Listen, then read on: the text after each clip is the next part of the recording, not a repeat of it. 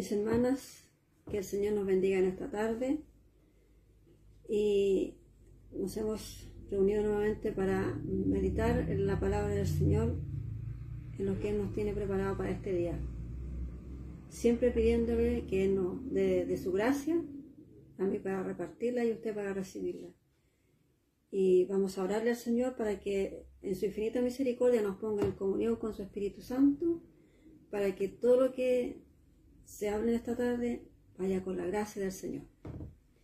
Padre eterno, te agradecemos en este nuevo día que tú nos has concedido, Señor, esta tarde, que en tu amante misericordia hemos visto tu protección, que tú nos has guardado, nos has protegido, nos has provisto de todas las necesidades, Señor, y tienes a nuestras familias, Señor, con salud, con trabajo, Señor. Y, y gracias por esa bondad. Y si alguna hija tuya algún hijo tuyo está pasando necesidades, sabemos que poderoso eres tú para abrir las puertas de los cielos. Señor, ahora vamos a conversar de tu palabra. Te pedimos que la gracia tuya esté en mí y, en mis hermanas, Señor, para recibirla. Desecha toda obra del enemigo, Señor, porque grande y poderoso eres tú. Gracias te damos, Señor, y todo se lo pedimos en el amado nombre de su Hijo Jesucristo, nuestro buen y bendito Salvador. Amén. Gloria a Dios. Gloria a Dios, gloria a Dios para siempre. Amén.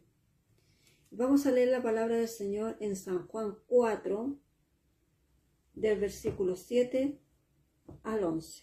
Y dice, vino una mujer de Samaria a sacar agua y Jesús le dijo, dame de beber, pues sus discípulos habían ido a la ciudad a comprar de comer. La mujer samaritana le dijo, ¿cómo tú, siendo judío, me pides a mí de beber, que soy mujer samaritana, porque judíos y samaritanos no se tratan entre sí. Respondió Jesús y le dijo, si conocieras el don de Dios y quieres el que te dice, dame de beber, tú le pedirías a él y él te daría agua viva. Y la mujer le dijo, Señor, no tienes con qué sacarla y el pozo es hondo. ¿De dónde pues tienes tú tienes el agua viva? Que el Señor bendiga su palabra. Nos damos cuenta, mis hermanos, que en este pasaje, conocido por muchos, llegó un momento en que Jesús estaba, él estaba sentado en el pozo. Y él sabía que esa mujer iba a ir a sacar agua y también conocía por entero la vida de esa mujer. Dios no desconocía nada, nada, nada de ella. Entonces cuando la mujer llegó y Jesús la vio, ya sabía todo lo que esa mujer llevaba. Por eso que él le pidió de beber agua para de alguna manera entablar el diálogo, porque ya se dice que entre judíos y samaritanos no se, no se trataban, no, no, hablaban. Entonces Jesús le pidió agua a ella. Por eso ya la reacción dice, ¿cómo tú, siendo judío, me pides agua a mí? Y Jesús más adelante le dice, si tú supieras quién te está pidiendo agua, tú le pedirías a él que te diera del agua. La mujer miró que él no portaba ningún cántaro, no portaba nada, cómo él iba a sacar agua. La mujer llevaba un cántaro, iba a sacar el agua, pero Jesús no le estaba ofreciendo de esa agua, de esta agua común. Él estaba ofreciendo esa agua que, esos ríos de agua viva que recorren el cuerpo por dentro y lavan y limpian y restauran y sacan todo lo que a nosotros no nos sirve. Y de alguna manera el Señor le estaba diciendo que el agua que Él le iba a dar iba a suplir todas las necesidades que ella tenía. Porque esa mujer había tenido cinco maridos y el que actual tenía tampoco era su marido. Y Jesús también sabía el conocer y el padecer de esa mujer, que ella buscaba en el afecto en relaciones que no tenían un, un término. Y esa mujer buscaba y buscaba. Entonces Jesús vino aquí a ofrecerle esa agua para llenarle su corazón de la carencia afectiva que ella tenía. Por eso le dijo, si yo te doy de beber del agua viva, Nunca más vas a tener sed. O sea, ella iba, su vida iba a ser cambiada completamente porque en esa agua ella iba a encontrar todo, iba a encontrar el amor que el ser humano siempre está carente, pero es el amor de Dios que no se puede comparar a ningún amor porque el amor del ser humano es, es sometido a, a varias cosas. Yo amo condicionalmente, pero mi Dios no ama condicionalmente. Él ama más allá de lo que nosotros podemos imaginar, porque Él conocía la vida de esta mujer, la sabía, pero Él estaba ahí esperando que esa mujer llegara a buscar agua. ¿Para qué? Para cambiarle su vida, para restaurarle su vida, para darle a beber esta agua que tanto ella necesitaba porque no la tenía. Entonces ella se miró y ella dijo, yo soy samaritana. Ella vio lo que ella tenía a su alrededor. Ella vio lo, en su condición de samaritana y decía, tú eres judío. O sea, ella veía todo lo que nos, nos unía. Pero Jesucristo venía a unir, a unir, no a desunir.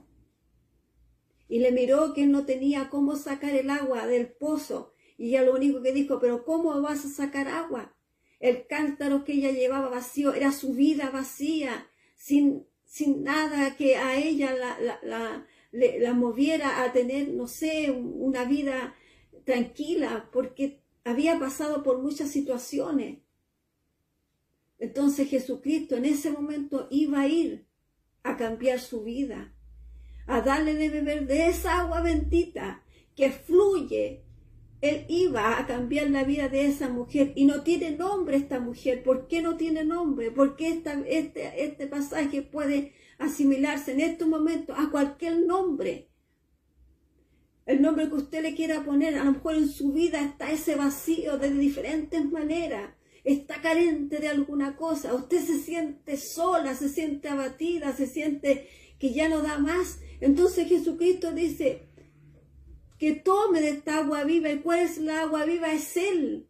Esa agua que fluye de Él, que limpia por dentro. Porque nosotros cuando queremos lavar algo, ¿qué es lo que ocupamos? El agua. ¿Por qué? Porque el agua va limpiando, va botando toda la mugre, la bota. Entonces lo que hace el Señor al lavarnos por dentro, nos saca todo aquello que no, tenemos, que no nos sirve, el, rencor, el resentimiento, el miedo, el trauma, las frustraciones, todo eso el Señor lo va sacando con esta agua bendita, esta agua viva que Él hace correr por el cuerpo. Por eso esta mujer Él quería cambiar de su vida. Por eso cuando ella se dio cuenta de que Él sabía quién era y conocía su vida, ¿qué es lo que hizo ella? Ella corrió, corrió a buscar a su pueblo, a la gente de su pueblo para decirle, que entre ellos estaba el Mesías que ellos esperaban, porque Él le había dicho toda su vida, porque Él en ese momento cambió la vida de esa mujer. Y todos tenemos un momento en cuando Dios ha cambiado nuestra vida en diferentes momentos, en diferentes circunstancias.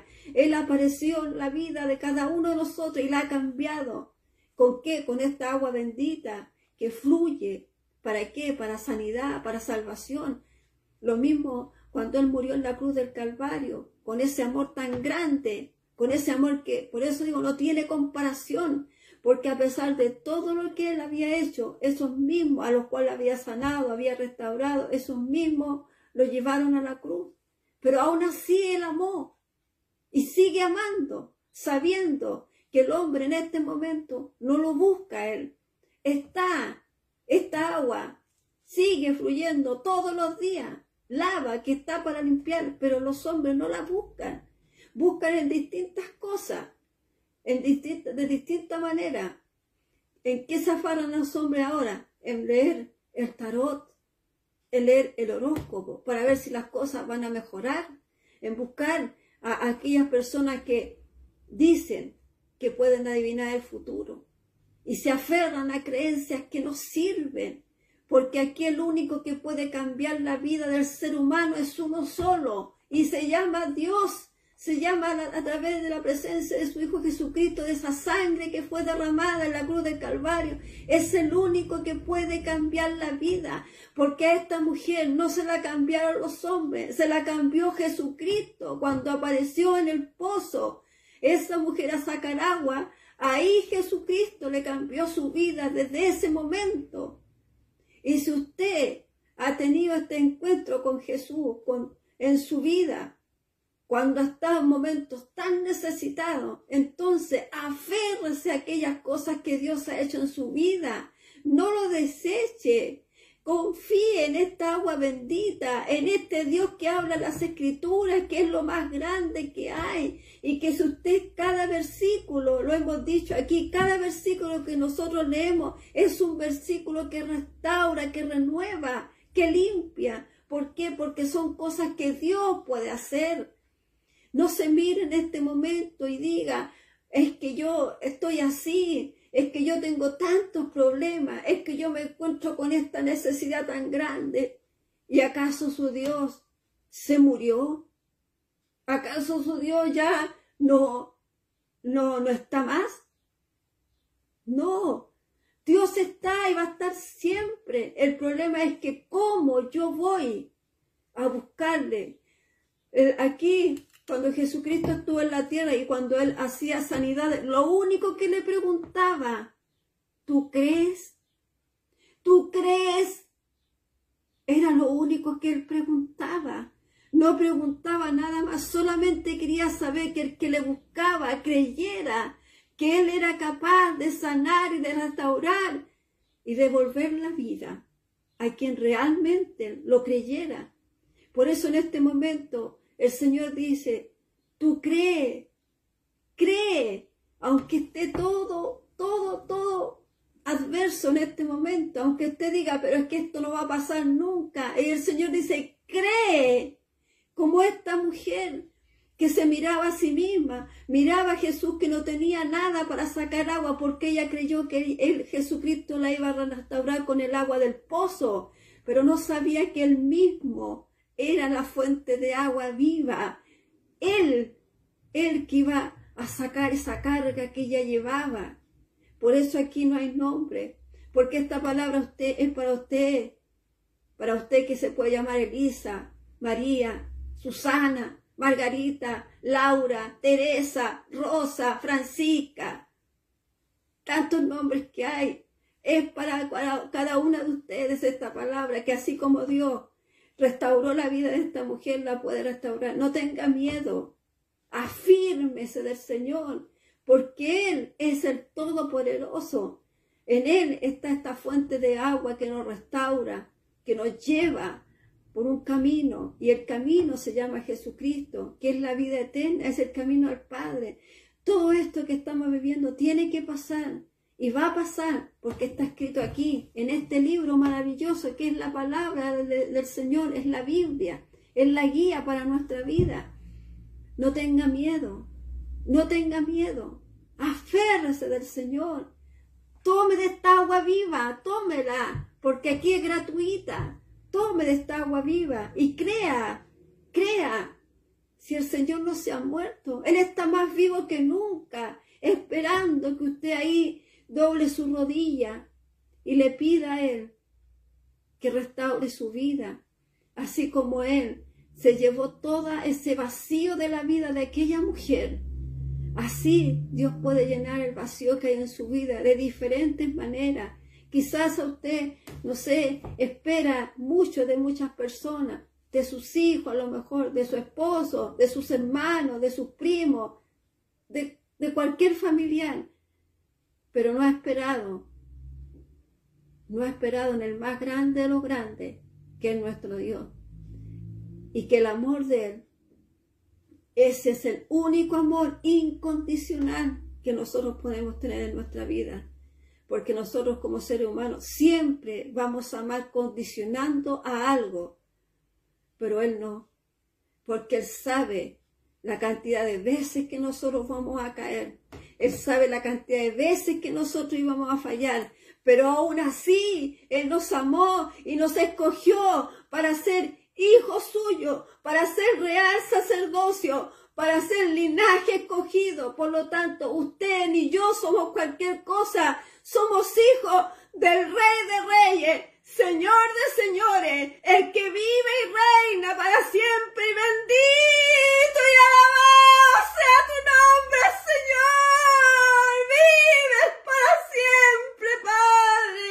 Gracias, Señor. Gracias, gracias, gracias. Nunca diga estoy sola, porque Dios jamás nos ha dejado, jamás nos ha desamparado, porque nos ama más allá y nos ama con amor eterno. Siempre busque en Él el refugio, paz para su vida, el consuelo para su vida, porque en Él están todas las cosas. Aunque usted diga, es muy grande mi problema, pero Dios es lo más grande. Acuérdese que lo impensado, Dios lo puede hacer. Él abrió el mar, levantó a los muertos. ¿Y usted cree que eso fue casualidad? No. La ciencia puede decir, buscando que la Biblia se, se contradice o que no es verdad, buscando que no, que el mar era imposible que se podía abrir. ¿Para qué? Para desvirtuar el poder tan grande de nuestro Dios. Si usted en algún minuto ha estado enferma y ha visto que Dios la ha restaurado, ese es su Dios y ese es mi Dios, el que puede abrir puertas cuando uno las cree todas cerradas, Él las abre. Y para mi Dios, que es tan grande en amor y misericordia, para Él es la honra y la gloria desde ahora y para siempre. Padre amado, gracias te damos, Señor, por tu maravillosa palabra, Señor, porque así como esta mujer un día se encontró contigo, tuvo ese encuentro maravilloso, Señor, que tú cambiaste su vida, así también tú has tenido este encuentro en nuestra vida, que a veces pasamos por momentos difíciles, sí, pero tú nos dices que tú estás que tú siempre has estado, Señor, y que tú jamás nos has abandonado, porque tú nos has amado con amor eterno, Señor. Gracias por tu maravillosa palabra. Muchas gracias, Señor. Y te pido a ti que en esta tarde sean bendecidos todos los hogares de tus hijos y de tus hijas, Señor, donde haya necesidad, tú provees donde no haya trabajo, tú abras puertas, Señor. Donde haya enfermo, la sanidad tuya llegue, Padre. Por misericordia te lo rogamos, Señor. Y te agradecemos porque tu amor es eterno, Señor. Gracias por todo, Señor. Muchas, muchas gracias. Y todo se lo pedimos en el amado nombre de su Hijo Jesucristo, nuestro buen y bendito Salvador. Amén, amén. Gloria a Dios, gloria a Dios, gloria a Dios para siempre y bendito y alabado sea el nombre del Señor por los siglos de los siglos. Amén.